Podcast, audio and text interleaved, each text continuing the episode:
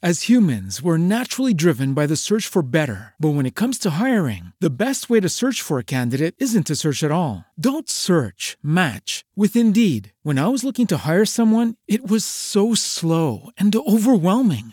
I wish I had used Indeed. If you need to hire, you need Indeed. Indeed is your matching and hiring platform with over 350 million global monthly visitors, according to Indeed data, and a matching engine that helps you find quality candidates fast. Ditch the busy work. Use Indeed for scheduling, screening, and messaging so you can connect with candidates faster. And Indeed doesn't just help you hire faster. 93% of employers agree Indeed delivers the highest quality matches compared to other job sites, according to a recent Indeed survey. And listeners of this show will get a $75 sponsored job credit to get your jobs more visibility at Indeed.com slash podcast. That's Indeed.com slash podcast. Terms and conditions apply.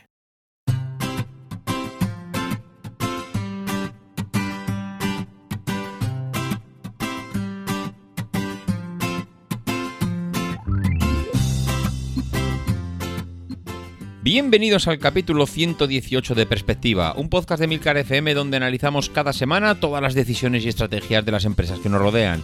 Hoy hablaremos de Harley Davidson, la histórica empresa que hizo de su producto un estilo de vida, y tendremos también a Ethan González hablándonos como siempre del sector de la geología.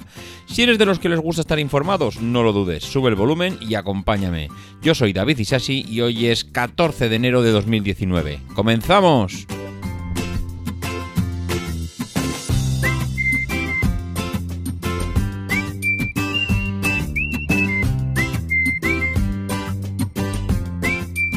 Muy buenas a todos, ¿cómo estamos? Bueno, pues hoy sí, hoy sí le vamos a dedicar un episodio a una marca y una marca además que es, mm, iba a decir histórica. Hombre, si pensamos que tiene más de 100 años, yo creo que la palabra histórica tampoco es que se le quede, tampoco es que se le quede grande. Es una marca Harley Davidson que no sé, yo por ejemplo no soy usuario, nunca he tenido una moto, nunca em, nunca me he interesado por el mundo del motociclismo, nunca he sido un fanático de, las motos. Es verdad que algunas son bonitas, es verdad que algunas te llaman la atención, pero mm, eh, para mí es un éxito. Es un éxito el que alguien que no, con, no es amante de las motos, no conoce el mundo del motociclismo, ni siquiera ve las carreras que hay en la televisión cuando, cuando cada 15 días hay una carrera de motos, pues mm, que yo conozca Harley Davidson, pues quiere decir mucho sobre la marca y quiere decir mucho sobre una empresa que, como decíamos antes, es, es centenaria ya solo que alguien que no, no le guste el mundo y que esté, eh, vamos, que sepa lo que es una Harley Davidson, pues no sé si se puede decir de muchas marcas. Posiblemente si me gustasen los barcos, eh, pues igual hay una marca estilo Harley Davidson que está en el mundo de la navegación o está en otro sector, no sé, totalmente desconocido, en el mundo de la aviación, igual, no lo sé. Hay marcas que trascienden mucho más de lo que van más allá de nuestros gustos y esta es una de ellas, Harley Davidson. Bueno, pues hace tiempo ya que quería, tenía apuntado a hablar de esta marca, lo que pasa, pues como siempre, lo que venimos comentando en todos los podcasts, un día por una cosa, otro día por otra, al final, pues la actualidad va mandando y no deja hueco pues a, a hablar tranquilamente y sosegadamente de estas marcas que realmente tienen mucha historia detrás. Eh, Harley Davidson comenzó su andadura en el año 1901. Eh, estamos hablando de que pues justo, justo principios del, siglo XX, pero que poco le faltó para ser una empresa del siglo XIX. Es una auténtica eh, bestialidad pensar que nació en el año 1901 y que estamos en el año 2019 y todavía eh, sigue en marcha y sigue vigente y sigue funcionando esta, esta marca. Pero bueno, eh, vamos a remontarnos a aquel año para conocer un poco eh, la historia y cómo ha venido hasta aquí Harley Davidson. Es el año ya 1903, es una fecha ya más clave en esa historia, la historia, digamos, en general de los medios de transporte. fue el año cuando Henry Ford lanza al mercado su modelo A y mientras los hermanos Wright eh, conseguían eh, su famoso despegue. Por otro lado, la institución norteamericana eh, nació cuando un joven de 21 años llamado Williams S. Harley y su amigo eh, Arthur Davison toman la resolución de eh, concretar sus proyectos que hasta aquel instante solo parecían pues un hobby que tenían y que se lo pasaban muy bien y que les entretenía bastante, pero son don chavales que bueno, que ya eran estaban inquietos y, que necesitaban pues un poco plasmar esas ganas que tenían y esa ilusión por las motos, ¿no? Eh, fue en cambio un dibujante industrial, un dibujante de origen alemán, Emin Kruger, que había conocido las primeras motos construidas en Europa y que trabajaba en la Barth Manufacturing Company de Milwaukee, donde Harley ejercía como dibujante. Harley, recordar, William Harley, uno de los fundadores, y eh, Davidson como modelista. Es decir, ellos trabajaban en una empresa y trabajaban juntos, uno como dibujante y otro como modelista. Bueno, pues combinan los conocimientos eh, de este chico, de Emil Kruger, que estaba expatriado, con la experiencia de que ya había adquirido en la fabricación de bicicletas y la sabiduría profesional que tenían ellos, y pasan varias veladas y varios fines de semana investigando y experimentando en el, en el sótano eh, que ellos tenían, el sótano de un taller. Bueno, pues eh, pese a que por la época pues, los medios financieros que había eran bastante limitados, y las herramientas de las que contaban pues muy rudimentarias, el proyecto fue avanzando dentro de la medida de las posibilidades que tenían ellos. No muy rápido, pero bueno, iba dando sus pasitos. Con la ausencia de, competencia en aquel momento, eh, pues bueno, mm, ellos van avanzando, van avanzando en el desarrollo y la, pena es que realmente no tenían un verdadero mecánico mm, bueno realmente de motos, ¿no? Pero de repente surge que el hermano de Arthur Davison, Walter, que tenía eh, conocimientos en mecánica, se traslada a Milwaukee para asistir a una boda. Y entonces Bill Harley y el amigo y su amigo Arthur le escriben y le proponen que tiene que conducir el nuevo ingenio que han preparado cuando llegue. Claro, la carta lo que le omiten es que antes de poder dar esa vuelta en ese nuevo engendro, entre comillas, lo que tienen que hacer es montarlo, tienen que colaborar en la fabricación. Al llegar allí, eh, Walter vio la máquina sin montar y entonces, claro, eh, el retraso que le iba a efectuar aquel montaje en la salida que tenía prevista, pues cambió toda la historia de, la compañía. Como era un buen mecánico, pudo apreciar los márgenes de tolerancia muy estrechos del motor eh, tipo de Dion y eh, hace suyo un poco el proyecto que le habían plasmado los compañeros y decide quedarse en, en Milwaukee. Bueno, pues poco después William Davison se asocia al proyecto, para lo cual abandonó un empleo de responsabilidad en la compañía de ferrocarriles de Milwaukee, para la que trabajaba en calidad de contramaestre y utillero. Con toda la experiencia profesional, consagró todos los minutos de su tiempo a la realización de aquel eh, proyecto que compartía con sus hermanos y Bill Harley. Todos los problemas con los que se habían enfrentado y los que tenían que enfrentarse parece que los fueron superando uno a uno gracias a la ayuda de aquel dibujante y del lineante alemán. Eh, un amigo les permitió también usar su taller equipado con un torno y a fin de esto, pues para que pudieran terminar la construcción de la primera Harley Davidson. Las piezas sueltas debían ser fabricadas a partir de materiales ya existentes y gracias a todo el ingenio que todos le ponían, pues mm, se puede decir que el primer carburador fue construido a partir de una lata de conservas de tomates, que ya tiene, que ya tiene miga la cosa. Bueno, pues el primer motor Disponía de una transmisión con, por correa de cuero y desarrollaba una potencia de 3 caballos, lo que obligaba al conductor a recurrir a sus piernas en las cuestas para ayudar a la máquina, porque claro, con 3 caballos tampoco se le podía pedir más. Además, ellos pudieron comprobar que eh, en un cuadro de bicicleta era demasiado frágil para asegurar los trayectos motorizados y la puesta en marcha del proyecto de Harley Davidson requería pues mucho más ensayos y mucho más trabajos que lo que habían plasmado en aquella tabla de dibujo. En el siguiente motor, el tamaño del volante ya se había duplicado. Y habían puesto un carburador mm, pues, bastante más potente, bastante más, bueno, no potente, con más calidad y un cuadro sencillo construido para sustituir el de la bicicleta, lo que les permitía aumentar la potencia. Porque claro, si le das mucha potencia, pero lo, que es el chasis de la máquina, pues está hecho de papel, entre comillas, pues realmente eso no, no casa una cosa con la otra. Bueno, pues eh, ya parecían que estaban dispuestos a, lanzar el proyecto adelante y tenían ya los mimbres necesarios para continuar. ¿Qué problema tenían ahora? Pues que en el taller de aquel amigo no había suficiente espacio para fabricar las máquinas y entonces lo que le pidieron ayuda es al padre de los Davison, que era pues carpintero de profesión, y construyeron un taller de unos 15 metros cuadrados al fondo del jardín de la familia Davison y allí es donde eh, parece que es donde arrancaron de verdad eh, el proyecto en sí. En ese mismo instante eh, ya pintaron en la puerta un Harley Davidson Motor Company y a partir de ese momento es donde dicen que en aquel taller que les fabricó su padre carpintero al fondo del jardín es donde ya nació la leyenda, con la marca Harley Davidson Motor Company.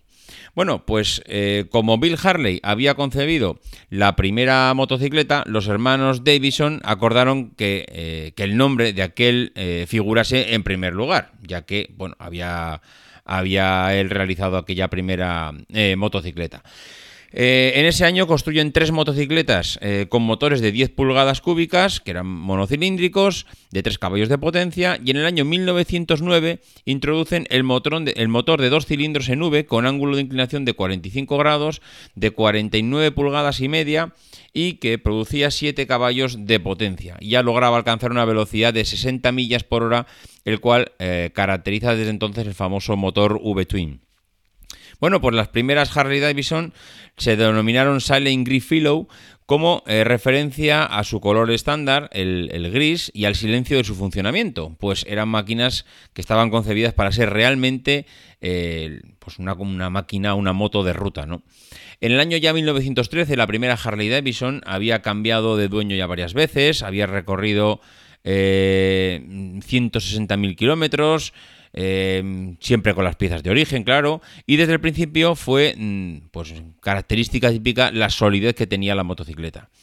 Eh, ya al año siguiente, en el año 1904, doblaron el tamaño del taller original, eh, ocho máquinas salieron ya por las puertas, eh, un año más tarde As humans, we're naturally driven by the search for better. But when it comes to hiring, the best way to search for a candidate isn't to search at all. Don't search, match with Indeed. When I was looking to hire someone, it was so slow and overwhelming. I wish I had used Indeed. If you need to hire, you need Indeed. Indeed is your matching and hiring platform with over 350 million global monthly visitors, according to Indeed data, and a matching engine that helps you find quality candidates fast. Ditch the busy work. Use Indeed for scheduling, screening, and messaging so you can connect with candidates faster. And Indeed doesn't just help you hire faster. 93% of employers agree Indeed delivers the highest quality matches compared to other job sites, according to a recent Indeed survey. And listeners of this show will get a $75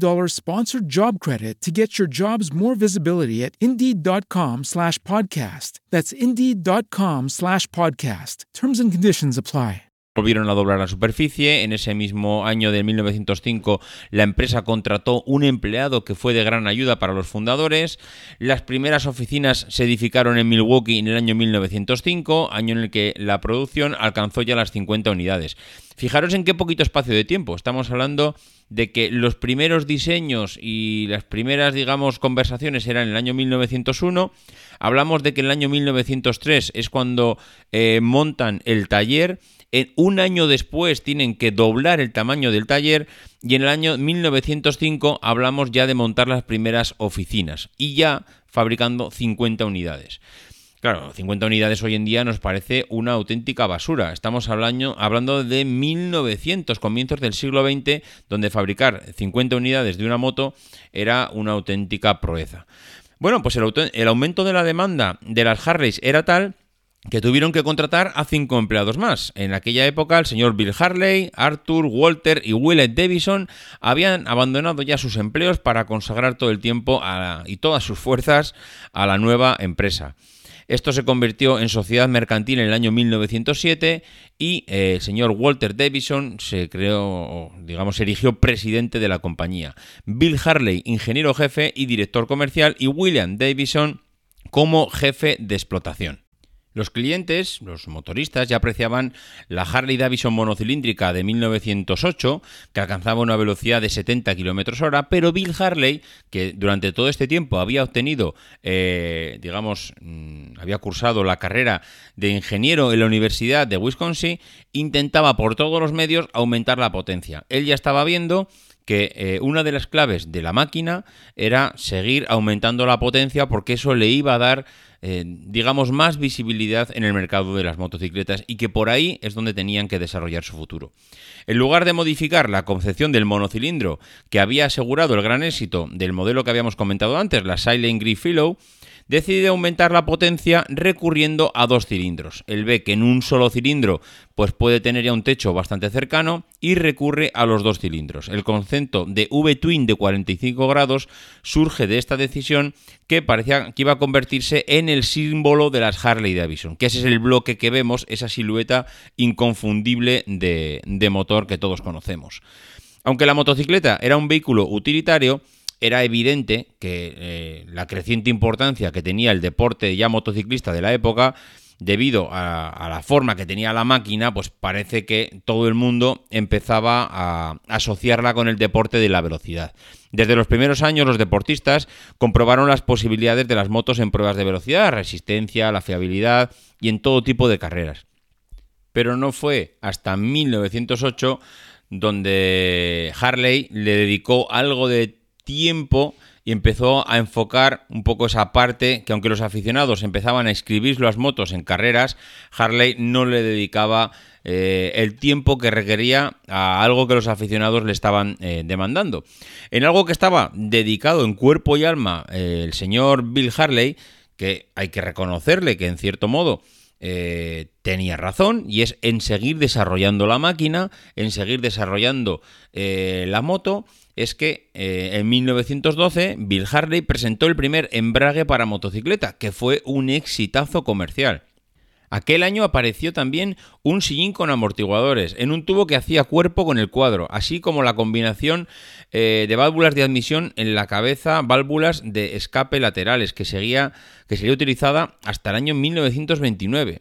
En el año 1914 eh, añadieron un sistema de arranque a pedal, en el año 15 una transmisión de tres marchas y un embrague giratorio. Eh, como podéis daros cuenta, la innovación y el tiempo que le dedicaron a mejorar el producto, es verdad que eran años donde el producto tenía mucho recorrido porque acababa de nacer, eran los primeros años de desarrollo del producto, con lo cual siempre que arrancas un nuevo eh, producto, siempre puedes desarrollarlo mucho más porque suele tener más recorrido, pero ellos tenían clara que la estrategia de desarrollo de la marca era seguir mejorando técnicamente eh, el primer diseño que habían conseguido.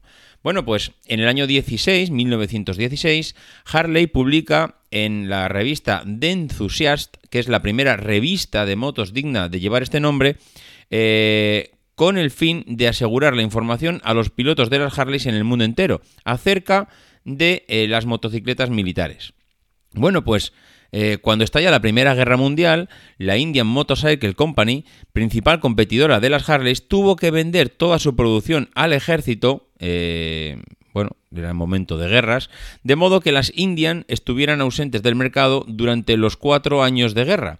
Las Harleys vendieron igualmente una parte de su producción a las Fuerzas Armadas, pero gracias a las buenas relaciones de William Harley que tenía con el Pentágono, la sociedad logró mantener su presencia comercial.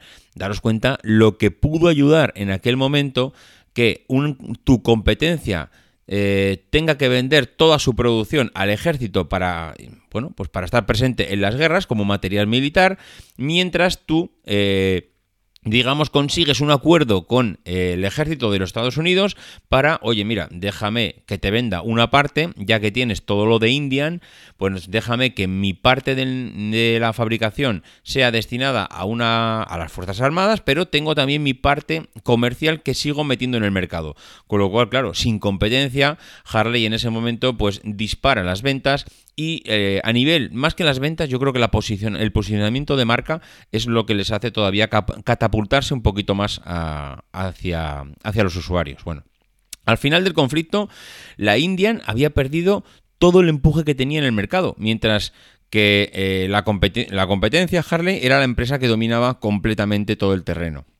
Eh, el verde kaki fue nuevamente sustituido por el gris y se constituía la firma de la empresa. Pero el ejército había exigido bicilíndricas en V y la Harley Davidson abandonó, los modelos monocilíndricos en 1918 con excepción de un modelo comercial. El motor estaba disponible en su versión F magneto o J eléctrico. Bueno, pues uno de los nuevos modelos, mm, digamos, de la Harley Davidson fue la Sport Twin, el modelo W, que fue con un, o sea, que fue creada con un motor bicilíndrico de plato longitudinal y una potencia de 6 a 8 caballos y que se caracterizaba por una transmisión en cadena con cárter. El primer modelo dotado de un sistema eléctrico producido por la Harley salió también en el año 1919 y esa innovación causó la envidia de toda la industria automovilística de la época. Mm, vuelvo a reseñar, esta gente se dedicaba a mm, innovar, innovar, innovar. Eh, gran parte de los beneficios que obtenían eran eh, siempre destinados a innovar y desarrollar el producto. Bueno, pues eh, en el año 1907, ya estamos hablando de que fabricaban 150 unidades y que en el año 1914 Mm, fabricaban 16.284 motocicletas. Bueno, pues eh, es un. Bueno, la fabricación subió exponencial y ya, como hemos dicho, pues cuando llegó las guerras mundiales, pues mm, se convirtió en uno de los proveedores del ejército y entonces ya cuando empezó a fabricar decenas de miles de vehículos, permitiéndole, como hemos comentado antes, Mm, digamos, diversificar en los dos mercados, la parte que le pedía el ejército de los Estados Unidos y la parte comercial. Hay una cosa que a Harley le vino bastante bien aprovechando las guerras mundiales, y es que ayudó a difundir su producto por todo el mundo y lo que ayudó es a crecer la fabricación a niveles bestiales, porque si bien hablábamos que en el año 14 eh, fabricaban 16.000 motos, en el año 29 eh, hablamos de que la fabricación superó las 90.000 unidades. Como decíamos antes, la fabricación fue exponencial, pero no solo le ayudó a crecer a nivel de fabricación, sino que lo que le ayudó es a distribuir su marca por el mundo. Cuando terminó todo este periodo de guerras, y como digamos que Harley fue de las pocas marcas que sobrevivieron en la industria, eh, volvió a lograr un segundo contrato con el ejército norteamericano y eh, durante la Segunda Guerra Mundial lo que le llevó a esa edad de oro que mantuvo durante la Guerra de Corea. Bueno, posteriormente la sustituyeron por Jeep, que es la que, era, digamos, el principal proveedor de coches eh, de coches eh, militares. Y como curiosidad, muchos excombatientes introdujeron las choppers, las motocicletas, la mayor bueno, la gran mayoría fabricadas ya por Harley, a las que le quitaban todas las partes que no eran necesarias, como el guardavaros, por ejemplo, para dotarlas de mayor velocidad y, de menor peso. Pero ya en los años siguientes, la compañía vio como su éxito y reputación caía en picado, mientras que por un lado la aplicación de las nuevas tasas e impuestos encarecían enormemente la exportación y venta de motocicletas, por otro, el, cine, Hollywood, asoció las Harleys como un estereotipo negativo del conductor, debido a que las películas pues prácticamente solo se les presentaba como maleantes y violentos. Todo aquel que montaba en una Harley era el malo de la película. Y esto, aunque parece una tontería, fue lo que marcó la estrategia de Harley durante los siguientes años. Para colmo, los incidentes de Hollister, el, ascenso de las famosas bandas de moteros, dañaron bestialmente la imagen de marca que tenía Harley. En el año 65, la tercera generación de la familia Harley querían abandonar la compañía. La verdad es que estaban ya hartos del negocio y eh, lo que hacen es venderla a AMF es American Machine and Foundry, y las ventas aumentan porque, mm, eh, bueno, esta gente lo que hace es, eh, es digamos, promocionar mucho el producto, pero ¿qué hacen en, eh, en sentido contrario? Pues no desarrollan nuevos modelos.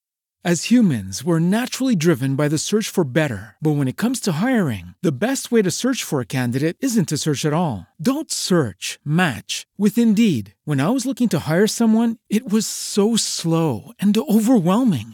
I wish I had used Indeed. If you need to hire, you need Indeed. Indeed is your matching and hiring platform with over 350 million global monthly visitors, according to Indeed data, and a matching engine that helps you find quality candidates fast. Ditch the busy work. Use Indeed for scheduling, screening, and messaging so you can connect with candidates faster. And Indeed doesn't just help you hire faster. 93% of employers agree Indeed delivers the highest quality matches compared to other job sites, according to a recent Indeed survey. And listeners of this show will get a $75 sponsored job credit to get your jobs more visibility at Indeed.com slash podcast. That's Indeed.com slash podcast. Terms and conditions apply.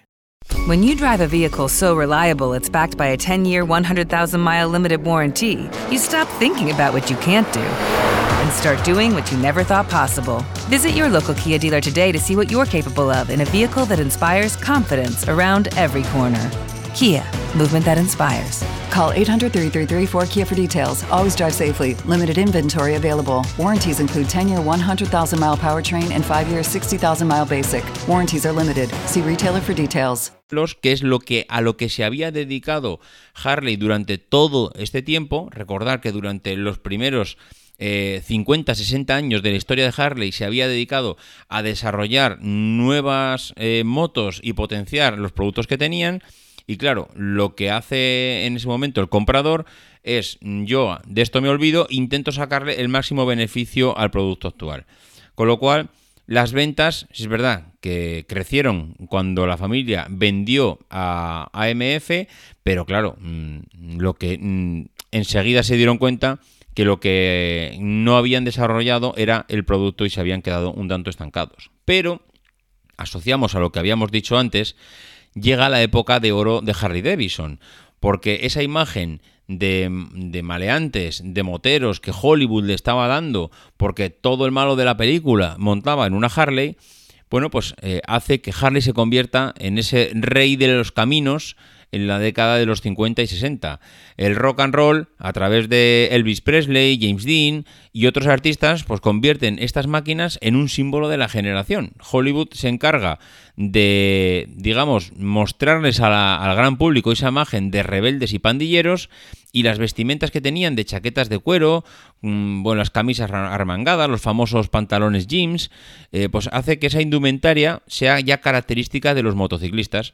El mundo empieza a ver las Harleys en las películas más famosas de la historia, The Wild One, eh, Rebelde sin causa, Easy Rider, eh, mm, bueno, no sé, hay innumerables películas en las que la Harley es, no voy a decir la protagonista de la película, pero en el que es algo mm, casi tan importante como el vestuario de los, eh, de los actores. ¿Qué pasa? Que en el año 1969, eh, cuando, mm, bueno, cuando ya la empresa había sido adquirida por AMF, pues eh, la calidad empezó a, bajar, mm, ya se, se, vendía muchísimo y la competencia de las, de las motos japonesas que se vendían a un tercio del precio afecta gravemente a la fábrica. Sumamos dos cosas.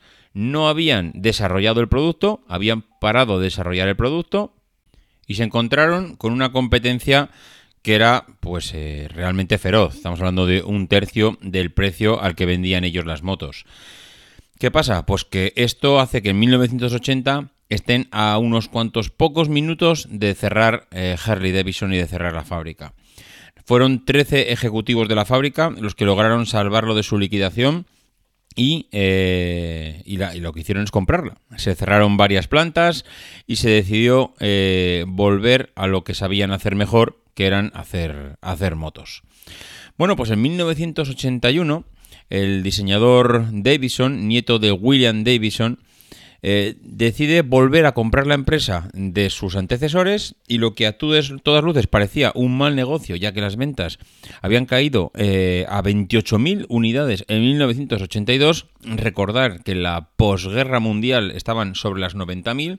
Bueno, estaban en el año 82 alrededor de las 28.000 unidades la mítica marca, no podía competir eh, con lo que cada vez eran más baratas y, más eh, modernas motos de importación. Pero eh, la ayuda llegó del Estado y en 1983 el presidente americano Ronald Reagan impuso un arancel a las motocicletas japonesas importadas que aumentó el coste de las mismas un 40%. En el año 87 Harley Davidson anunció que era rentable de nuevo. Hombre, yo no sé si os sonará ahora mismo, pero ha salido las noticias que el señor Donald Trump, actual presidente de los Estados Unidos, eh, ha subido los aranceles a las los productos chinos. ¿Qué pasa? Que es que ahora Harley Davidson no tiene o, tiene algunas fábricas en China, con lo cual eh, Harley Davidson ahora mismo si quiere importar mm, los motos de China a Estados Unidos o si quiere importar productos tiene un problema de, eh, de aranceles que es al contrario de lo que le supuso en, el año 83 que Ronald Reagan pusiera aranceles a las motos japonesas, con lo cual le supuso una barrera grande para la competencia.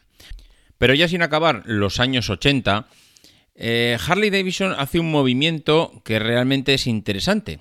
¿Por qué? Porque hasta ahora se había fijado en un segmento de mercado que realmente estaba dispuesto a pagar un precio bastante alto por las motos Harley, porque una moto Harley pues no es precisamente la gama baja del mercado, y eh, yo creo que intentaron ampliar esa, esa, base de usuarios, esa base de clientes, buscando otro tipo de cliente eh, a, un, a, un, precio que, o que estaría dispuesto a pagar una, una moto a un precio más, más barato.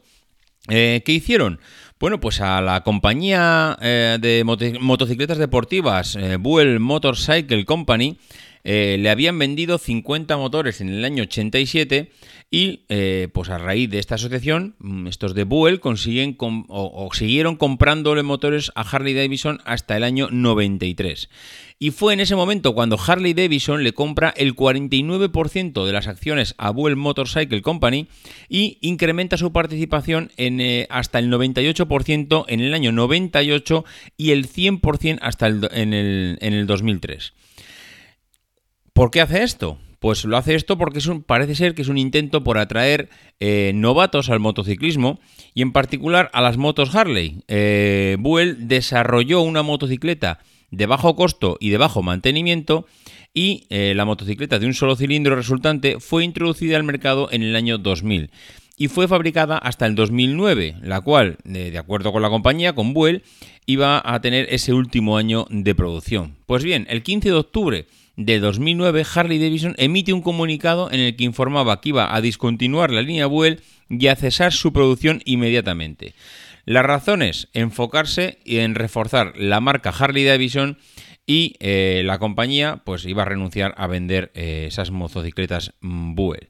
Por lo que el señor Eric Buell, que había fundado la compañía, eh, continuó fabricando y desarrollando pues, la moto de carreras que había fabricado hasta ese momento.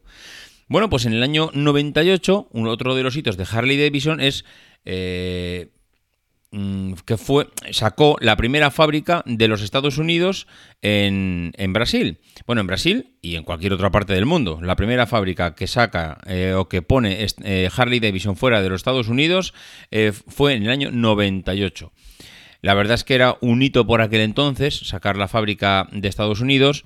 Eh, y bueno, pues la verdad es que no, mm, digamos que los americanos no lo vieron con buenos ojos porque era algo como muy suyo, ¿no? Las motos Harley eran americanas y no tenían por qué sacar la fabricación fuera de Estados Unidos. Pero bueno, eh, esto fue un, primero de, de varios hitos que vinieron después. En agosto del 2009, Harley Davidson anuncia planes para entrar en el mercado de India, comienza a vender motocicletas en India en el 2010, establece una red subsidiaria eh, de Harley Davidson India eh, cerca de Delhi en el 2011 y crea también una red de distribuidores en la India, con lo cual entró de lleno y bueno, es una manera de intentar crecer hacia donde todavía no había conseguido instaurarse.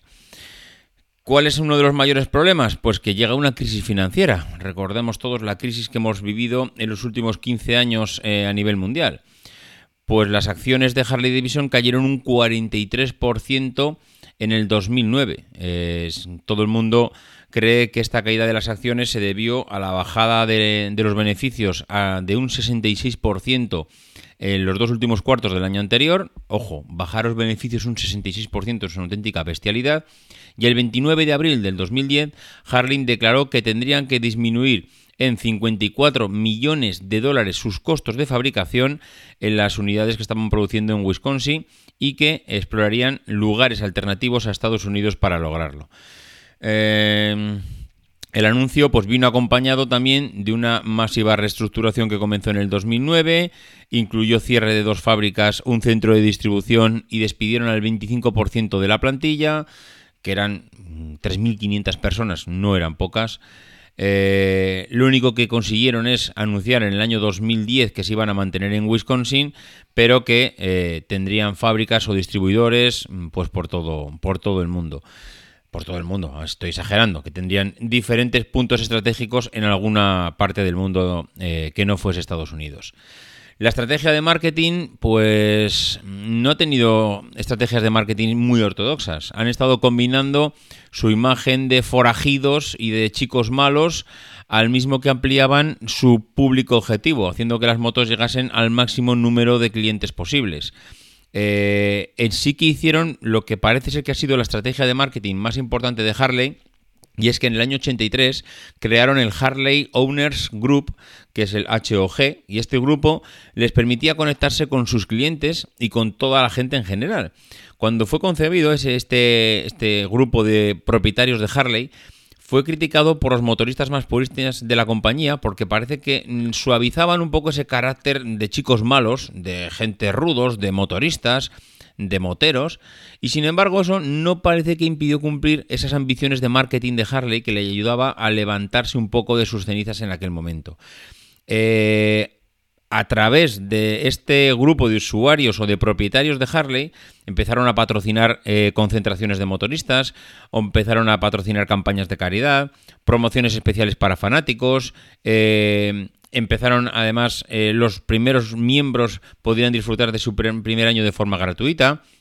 se convirtió el club en el principal vehículo que tenía Harley para revertir su asociación eh, anterior con las esas pandillas de, motoristas. Bueno, pues eso que parecía algo que iba a jugar en su contra, que iba a jugar en contra, y de hecho ya se quejaron así aquellos usuarios que decían que no, no, que la imagen de chicos malos la, seguimos que, la tenemos que seguir manteniendo, pues eso fue un rotundo éxito de marketing, porque hoy en día tiene más de un millón de miembros en 25 países lo cual mm, lo que hace es hacer piña en, torno a la marca de, un, de unas personas que se puede decir que casi son fanáticos de la marca y que no se van a marchar nunca de Harley porque realmente les gusta y son apasionados de la marca. ¿Qué otras cosas ha hecho Harley también para intentar sacar dinero? Pues ha diversificado el negocio durante estos últimos años, con el objetivo de que los usuarios no solo conduzcan una moto Harley, sino que además también vistan el estilo Harley. Entonces, ¿qué ha hecho Harley Davidson? Pues eh, ha hecho un trabajo de creación y venta de ropa que encarna su marca. Eh, pese a que esto significa una pequeña cantidad de ingresos sobre el total, lo que sí que está haciendo es reforzar mucho la marca Harley Davidson. No me supone mucho dinero, pero promuevo ese estilo de vida Harley Davidson, convierto eh, a mis usuarios en los mejores embajadores de la marca, porque al final lo que me interesa es vender motos. Y si yo, eh, con mi grupo de usuarios Harley, con mi eh, imagen de marca, lo que hago es potenciar un estilo de vida, una forma de ser y que la gente se aglutine alrededor mío, pues estoy potenciando mucho en la marca y hace que eso tenga muchísimo valor a nivel de marketing. Bueno, pues esta ha sido un poco la historia de Harley Davidson. La verdad es que, como decía al principio, es una marca que no pasa desapercibida, que es una marca centenaria, que a todos nos gusten o no nos gusten las motos, nos ha llamado la atención la forma característica que tienen las Harleys y que cuando pasa una Harley por nuestro lado, mmm, raro es que no giremos la cabeza para verla porque realmente son bellísimas. Y ahora, antes de acabar el podcast, como siempre, pues os voy a dejar con Nizan González, que desde luego, como todas las ocasiones en las que participa en perspectiva, nos trae unas historias apasionantes sobre el tema de la geología, de la que, por cierto, yo me, sentiría incapaz de hablar con la profundidad del detalle que nos cuenta él. Os dejo con Nizan. Muy buenas a todos. Hace ya muchos meses que no me pasaba por aquí y lo cierto es que te lo echaba un poco de menos. Bueno, un poco no, un poco bastante para que negarlo, pero vaya. Bueno, pues hoy os traigo algo un poquito más de, andar por casa, como ya veréis. Em, la actualidad minera y energética, especialmente esta segunda, está en un constante hervidero desde hace bastantes meses. Entre previsiones de recortes millonarios de la OPEP, el señor Donald Trump con ganas de juerga y Rusia de la mano de los Emiratos Árabes Unidos. Pero como el escuchante o el oyente medio de perspectiva seguro que está más que de sobreinformado de todo esto, hoy os traigo algo más de andar por casa y algo que no está tan en boga de, los medios de comunicación. Para los que no lo sepan, Extremadura, sí, sí, nuestra Extremadura, es una de las comunidades autónomas con una tradición minera más importante. Eh, en España, claro.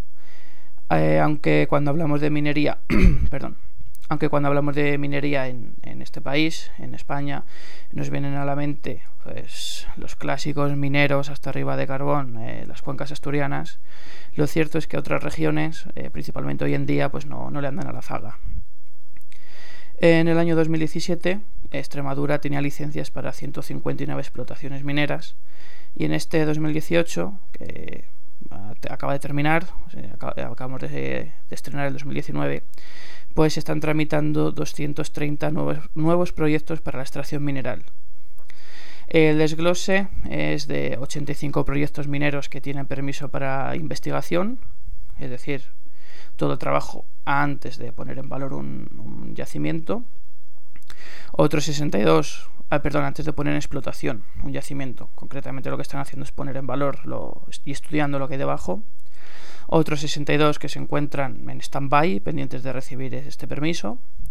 49 proyectos con concesión de explotación y 39 licencias pendientes de autorización para la extracción de áridos. El mundo de los áridos, no sé si alguno estáis más metidos en este tema, pero el mundo de los áridos es un universo completamente paralelo que en el que no voy a entrar. Pero bueno, entre los proyectos más ambiciosos encontramos un yacimiento de cobre-níquel en Monesterio eh, y una mina de wolframio en Almoharín, eh, la primera en Badajoz y la otra en la provincia de Cáceres. La Apacense tiene unas reservas minerales de 3.45 millones de toneladas y se encuentra actualmente parada por los bajos precios de cobre y del níquel. Pero de ponerse en marcha será la única que utilice minería subterránea, es por eso que le he querido dar así un poco más de, protagonismo.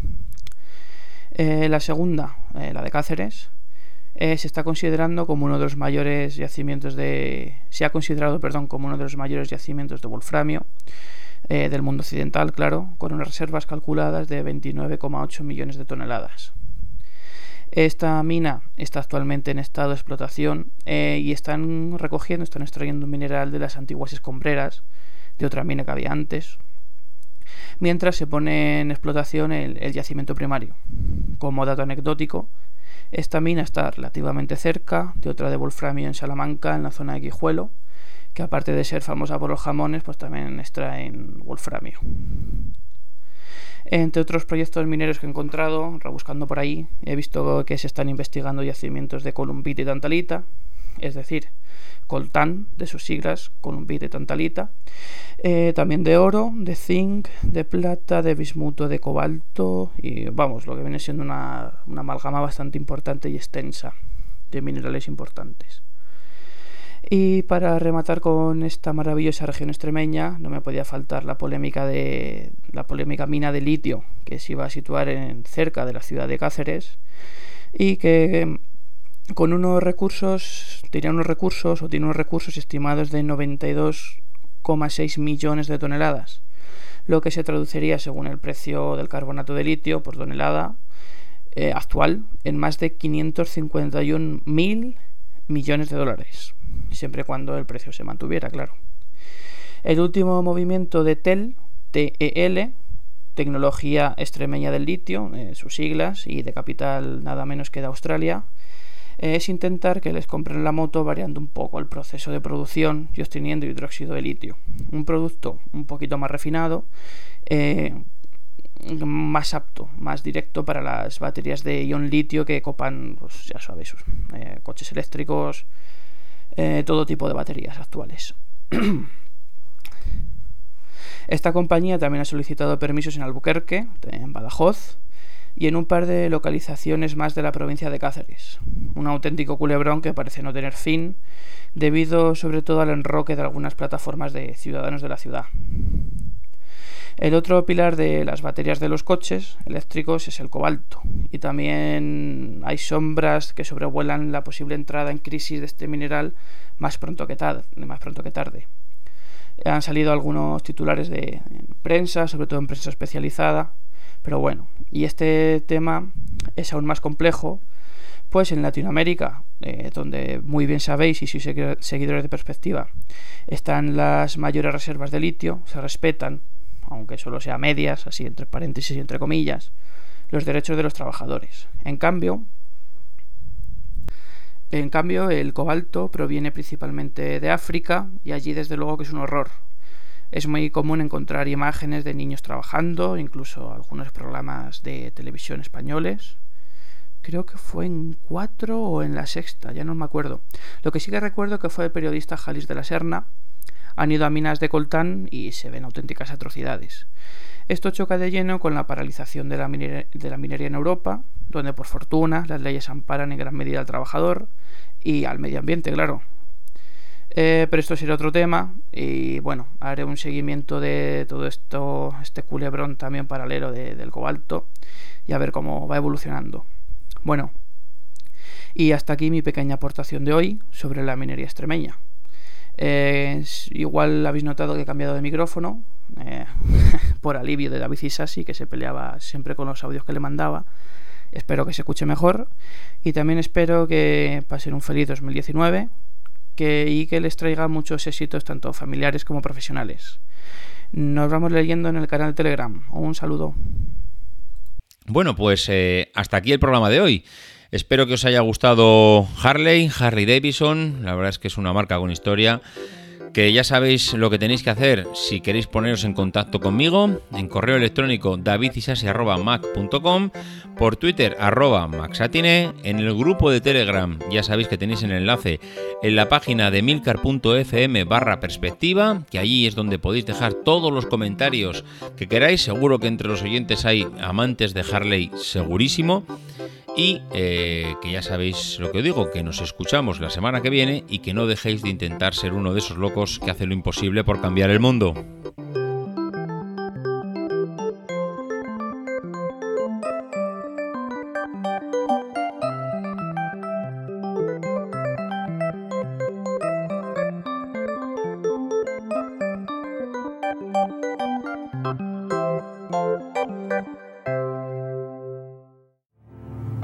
Because the people who are crazy enough to think they can change the world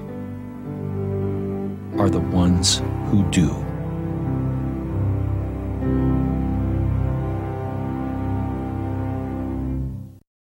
As humans, we're naturally driven by the search for better. But when it comes to hiring, the best way to search for a candidate isn't to search at all. Don't search, match with Indeed. When I was looking to hire someone, it was so slow and overwhelming.